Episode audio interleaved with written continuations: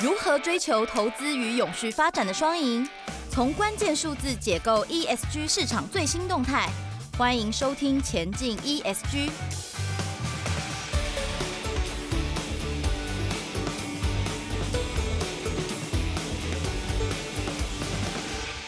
Hello，各位听众朋友，大家好，我是主持人佳云。那在整个年后呢，其实发现社会氛围都变得不一样。就是最近有很多个几个主题是大家非常关注的，包含碳中和啊、净零碳排啊，然后怎么减碳啊，这几件事情好像都变得很重要。那我们今天其实有邀请到一位重量级的来宾，来为我们解析一下为什么这个这个市场会变得这么的热络。那他等一下会先从一个呃小故事开始跟大家讲起。那这位来宾就是我们《今周刊》的研发长 Jason。嗨，大家好。这个主持人说我重量级，不知道是不是因为体重的关系？不过虽然这个年吃了蛮多东西了，不过也没有很重啊，所以不知道为什么讲我重量级。因为那个我们 Jason 在那个 ESG 这个领域上啊，有很多的观察跟就是想法。然后他其实最近有写了一篇很重要的新闻。然后刚刚我们在录音前，其实有稍微聊一下，说，哎，我们到底要怎么跟听众朋友分享这件事情的重要性？他说他要先从特斯拉开始讲起。对，因为我想大家最近都听到。这个很常见的字哈，碳中和啊、减碳啊、碳市场啊。可是老实讲，大家对于碳真的理解吗？哦，碳市场怎么交易的？那碳权真的可以卖钱吗？那谁买又谁卖？哦，那刚刚佳云说的呢，我会从一个故事讲起，就是特斯拉的故事。对，如果大家可以摊开特斯拉财报来看的话，你会发现，其实特斯拉本业不赚钱的，还在亏损。还亏损蛮多的状况，可是呢，如果你看它的损益表，你会发现，诶，它竟然是净获利哈。原因在哪里？因为呢，它的最大的获利来源呢，其实是碳权。它把这个它做电动车节省出来的碳权卖给诶一些做油车的公司，然后让它呢能够从这个碳交易上面得到收入。所以说，碳市场呢，其实最大获益者呢，其实就是这些做诶。这个洁净能源车的人，哈，我们第一次看到的话，第一桶金呢，他们就会由他们这个做洁净能源的业者，然后来收收成。我觉得这个是可能呃，让用这个角度让大家理解什么是碳权，为什么以后是黄金，哦，这个是一个蛮好的角度，这样子。那。从特斯拉这个故事看到了，其实碳权是他们获利来源之一嘛。可是我相信大家还是对碳市场、碳中和、碳的这个议题，呃，一知半解。所以我们现在就透过几个 Q&A 来考考 Jason，他到底是不是是不是真的很懂？好啊，我不是真的很懂，可是有一个很重要的报告跟大家分享，就是世界银行它有一个碳。市场的解析非常好的报告，大概一百二十页，它每一年都会公布，那里面就会把碳市场做一个比较清楚的解释。好，那那个碳市场的解释，我们现在就来就是大概稍微说明一下，比如说碳市场的规模，它现在到底大概是多大的一个金额或者是量体啊？碳市场其实呃，去年跟前年我们都受疫情影响嘛，哈。可是碳市场呢，其实在往上走了，它大概每年大概以十五趴到二十趴的这个程度往上成长。那去年呢，在疫情的威胁下面呢，我们的碳市场大概是五百多亿美金，大概是三分之二的这个台湾中央政府总预算啊。台湾中央政府总预算大概两兆，那大概这个碳市场呢，大概一兆五到一兆六这个台币的规模这样子。哇，其实蛮多的。为什么它受到疫情的冲击？那它为什么还是可以持续的向上成长？到底谁对它有很大的需求？对，去年在全球碳市场最大的新闻就是什么？全球最大的碳市场在我们对岸成立的，叫做中国哦。中国成立一个碳市场，那碳市场是谁在交易呢？其实哈、因为我们呃，所有跟碳排放牵涉，特别是。碳排大户哦，都会需要这个碳市场来做交易。比如发电厂哦，它用这这个煤炭发电哦，它有碳排放。那如果政府呢不不允许它做这么多排放碳排放的话，它就必须要跟比如说特斯拉这些做洁净能源或洁净电动车的厂商，然后去购买碳权，然后这样子才能达到我们最后碳中和的这个呃目标。那去年呢，中国呢就先管制了啊，碳排放最大的标的什么？两千多家发电的公司。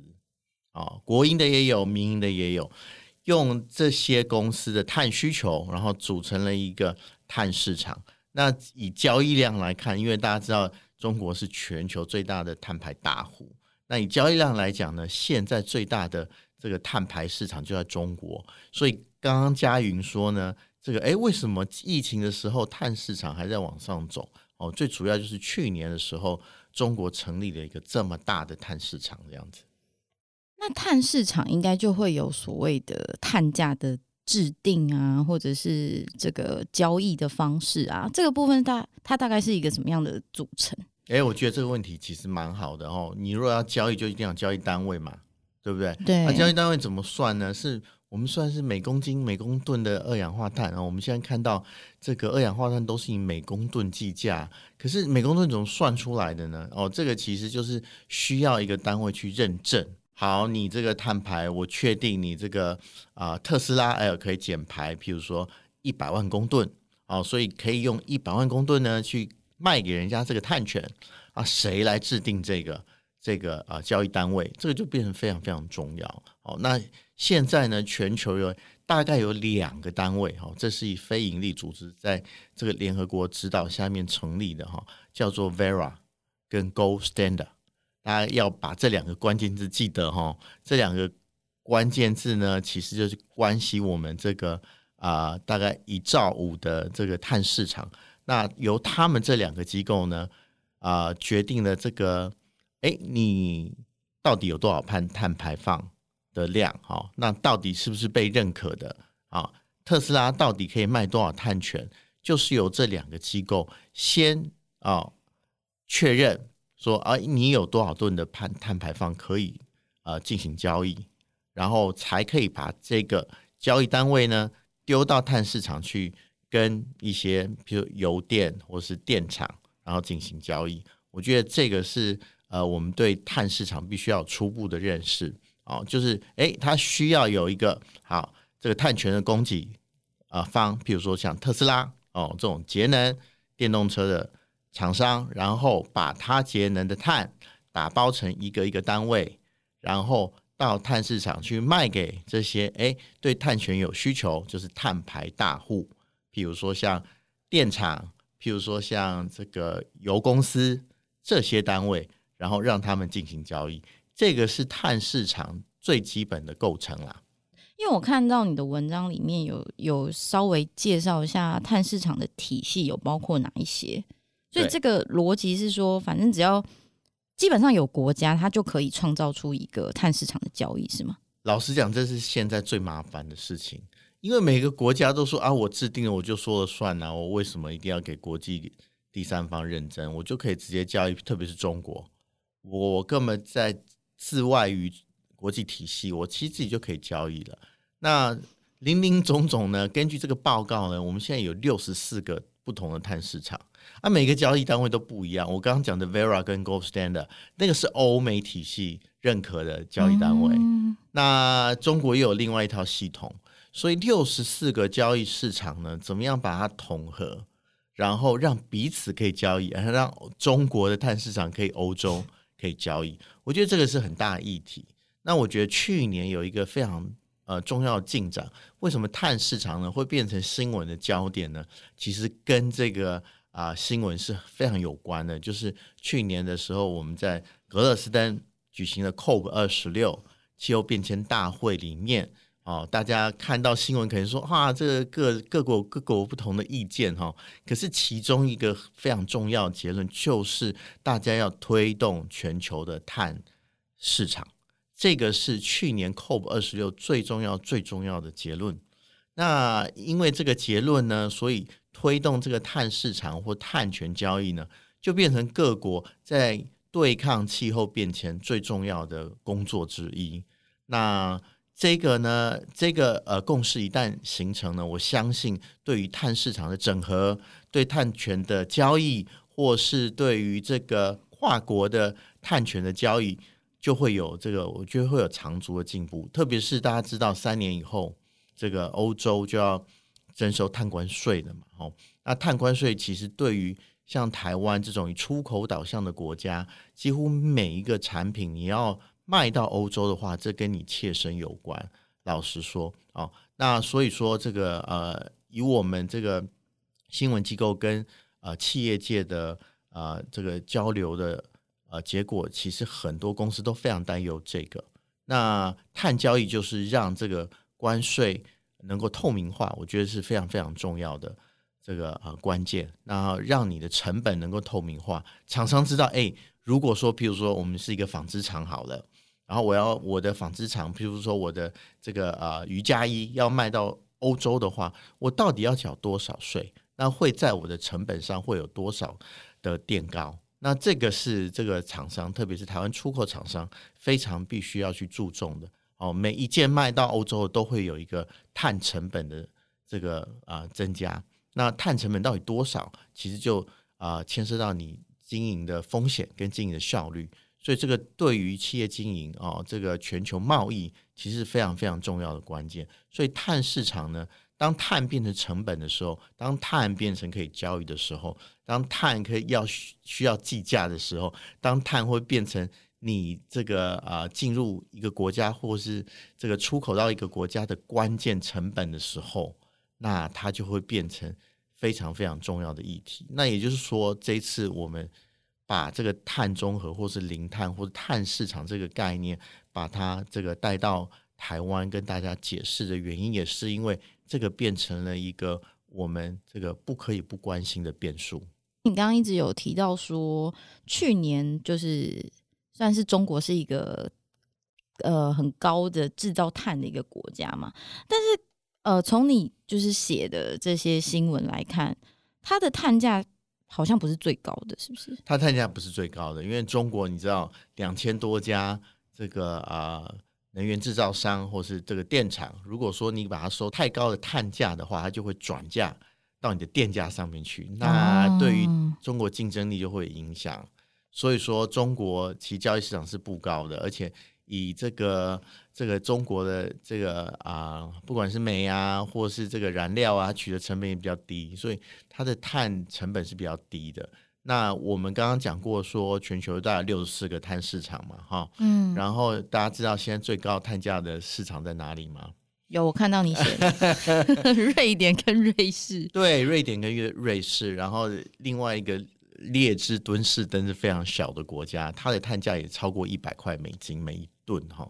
这个是三个啊、呃，现在目前碳价最高的国家。他们为什么会这么高啊？对，那他们第一个，他们近零碳排的目标比较积极啊。嗯、我希望在譬如说二零五零年，或者是二零，甚至到二零四零年，我就做到这样的地步。所以呢，哎。老实讲，它的碳交易的价格就会比较高。大家想说，哎，我们的交易价格怎么出现的呢？不就是买卖双方出现的吗？那价格为什么会垫高？是不是因为需求高？对吧？哦，那需求为什么这几个国家需求高呢？哦，因为政府要求这这三个国家里面的碳排大户必须要透过购买碳权来达到碳中和或者零碳经济的目标。所以说他们的需求就强嘛，其实很简单，哦、用钱压制他们也不是，这个就是经济法则就是这样啊、哦。我们的价格是供需定出来的，当你的需求比较高，你的这个成本就你的价格就会提高，嗯，对吧？嗯、那中国现在我们刚刚讲过，它只规范两千多个电厂，对啊，那所以它需求没有那么高，也就是说，哎，我另外的排碳大户，比如说建筑业哦，没有。嗯需要去购买碳权，因为它没有在这个规范下面、哦、啊。比如我纺织业还没有到这个规范下面，哦，嗯、这些种种都让它碳权没有很呃价格没有很高。哦、那对于瑞典、瑞士而言，它哎这个国家对它要求非常高哦，所以它有提前部署，所以它必须要去购买碳权，然后来综合它的碳排，然后达到净零碳排的目标。所以在这几个国家，大家看到，如果把这个表摊出来的看看的话，哎，前十名大概就是欧洲国家啊，因为欧洲国家对于碳近零碳排目标比较积极，嗯，啊，对于碳权、碳中和的进度比较前面，所以哎，这些国家的企业对于碳权的需求就会高，碳权需求高，它的价格就高。其实原因是这样。我现在看起来，如果是一百三十七美元，对啊。那如果换算到台湾，不知道哪几个产业或者是企业会受到很大的冲击？刚刚嘉云有说，我们一个人台湾平均一年的碳排放多少？十二公吨。十二公吨哦，哦，十二公吨的意思说，你要活在台湾的社会，如果要得到近零碳排的话，你就要用十二公吨去乘一百美金，然后你才可以活在这世界上。所以，我们以后也会被征收碳税。对，如果说你要这个人活在这世界上要碳中和的目标的话，就像我们每个人一定要一千六百卡路里才能在活在这世界上嘛，热量才足够嘛。是。那如果我们碳中和是一个很重要的目标的话，活在瑞士或瑞典的话，就是十二公吨乘以一百三十块美金。比如说以瑞典的标准来看的话，你每、嗯你每一年就要支付这么多碳排放的费用，我们最后才会达到近零碳排的目标。嗯，好，那人是如此，企业是不是更多？我们是集体的碳排哦。嗯，Jason 其实在这个碳的这个研究上看起来是真的比我们都 超前部署很多。我看起来他应该是也有在。从投资的观点去看，有买一些不错、值得分享的标的吧？是不是在这个节目上跟我们分享一下？呃，碳权现在确实是有一些这个呃标的是可以投资，不过很可惜的是台湾没有。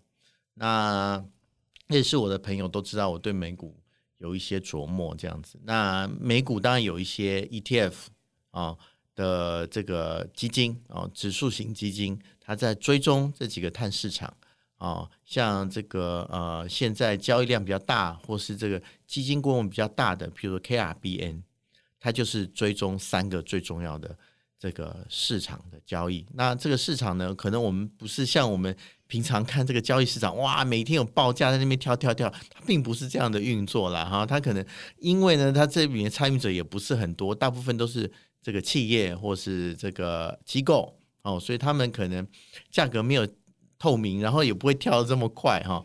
可是呢，这三个就像我们刚刚讲的，碳市场是越来越大，所以 KRBN 就是锁定了这三个重要的碳市场。那哪三个呢？这个美国加州是一个，另外美国东岸有好几个碳市场联合出来变成另外一个啊、呃、联合的碳市场哦。这个两个碳市场其实现在交易量很大的哦。另外一个就是欧盟哦，所以 KRBN 呢，大家记得这个 ticker 哦。记得这个代码，它锁定的就是这三个碳市场，然后来做这个追踪，然后来推出这个指数型的基金，然后它现在表现是还不错，我觉得过去半年、过去一年应该有五十个 percent 的这个呃报酬率，我觉得哎是是还不错，嗯。听起来碳市场是反正应该是我们未来十年到三十年不可避免的问题。那其实，在节目的最后，今天我们还有一个很重要的重点啦，是嗯，因为刚刚提到从 COP 二十六之后，金周刊一直都在呃碳还有气候变迁、近零碳排这样的主题上面有很多的琢磨跟观察。那其实我们在今年的三月二十一号。也要针对这个 COP 二十六之后的整个气候变迁的政策，还有刚刚一直在讨论的碳市场交易的这样的一个议题呢，来做一个呃峰会的交流。那因为我们有邀请到很多重量级的来宾，包含呃国际端的讲者，还有国内的业界的代表。这部分 Jason 要不要帮我们稍微简短的分享一下？好啊，其实这个呃。这个是《金周刊》第二届做的这国际高峰论坛。那这个论坛很重要的概念呢，就是把 ESG 这个大议题上面，在国际间最需要台湾关注的议题带到台湾来。那我们刚刚已经谈过，去年最重要的两个新闻，第一个是中国碳市场成立了，第二个是 COP 二十六之后。全球的碳交易市场日渐会成型。那为了要照顾这两个最重要的关键议题呢，我们就请到了这个哈佛大学甘乃迪学院里面的迈尔教授，然后跟另外一个耶鲁大学这环境中心的主任叫 Professor Court 来台湾啊，当然不不能来，然后因为我们还是有疫情哈，透过视讯呢跟台湾这个观众分享这 COP 二十六之后。国际大事，特别是跟台湾有关系、密切相关的这个政策推动啊，哦，市场机制的推动啊，为什么会请他们两个人来呢？其实很重要，因为第一个，他们两个都有在去年在格勒斯登参加 COP 二十六的大会。那他们是，他们不只是参加，他们还是这个呃框架或政策全球政策的制定者。大家知道，美国也是碳排大户。美国其实是比中国还大的碳排大户，如果以人均的碳排来看的话，啊，那所以美国而且在碳排角度上面落后蛮多的。可是呢，不论是哈佛这甘乃迪学院，或者是这个耶鲁的环境中心，他们其实在美国啊政策制定，甚至于全球的碳市场或者是气候变迁的政策制定上面呢，都会有一定的角色。那我们就请到他们。第一手来分享他们对于 COP 二十六之后的观察，跟可能对于全球政策市场架构可能在 COP 二十六之后产生的变革，用这第一手的观察跟亲自参与的角度来跟大家分享这个全球碳市场会怎么走，气候变迁的日后的政策会怎么调整，在 COP 二十六之后，我觉得这个是。啊，呃，《今周刊》做这个最重要的起心动念就在这里啦。那刚刚嘉云讲到，其实或是我们刚刚讨论的时候，大家都知道，其实碳市场或碳中和、气候变迁这个议题，其实牵涉了既是公部门啊，也是民间部门，既牵涉到企业经营，也牵涉到大家的投投资决策。所以呢，在这次峰会里面呢，其实这些人都有包括在里面。包括永丰金啊，哈，它就是这个投资，也是这个啊、企业资金来源很重要的来源啊，这个啊、有参与。然后我们也看到了这个刚刚嘉韵讲中石化啊，它基本上就是业者。那勤业众信呢，它最近辅导这个企业，然后进行碳中和或是零碳零碳排放的策略的制定，其实也扮演一定的角色。那当然不用讲说我们的经济部啊，我们经济部这个。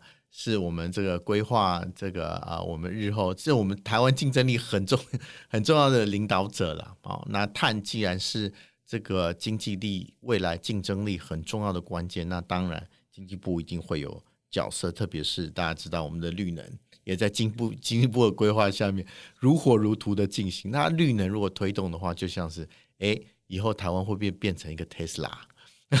如果说台湾真的变绿能岛的话，哎，以后我们就可以像特斯拉一样向外卖碳权哦，这也不是没有可能的，也有可能的一天呢。哦，包括你的，我们也请到这个呃中华民国退休基金协会，那这个就是有关于各自各位这个投资，不只是现在投资哦，啊，还有你退休之后投资的规划也很重要。台湾房屋，我们刚刚讲到这个啊啊建筑业。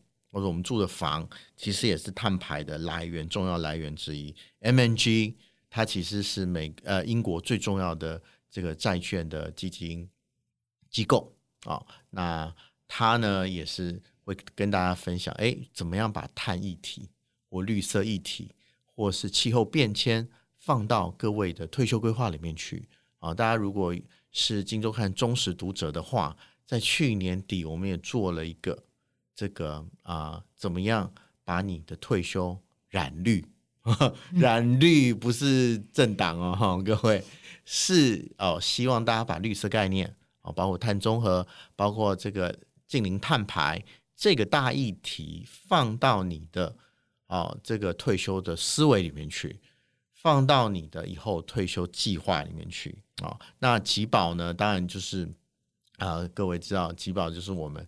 很重要，上市上柜的这个保姆嘛，大管家哦，他推动这公司治理不遗余力啊。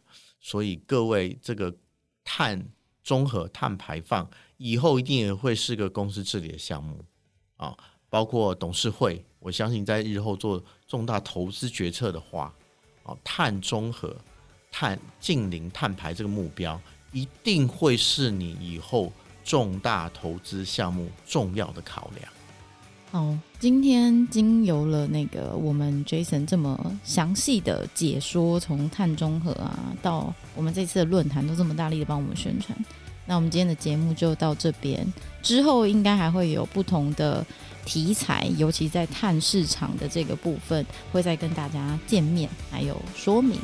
那我们就下次再见喽，拜拜，拜拜。碳市场谈不完的。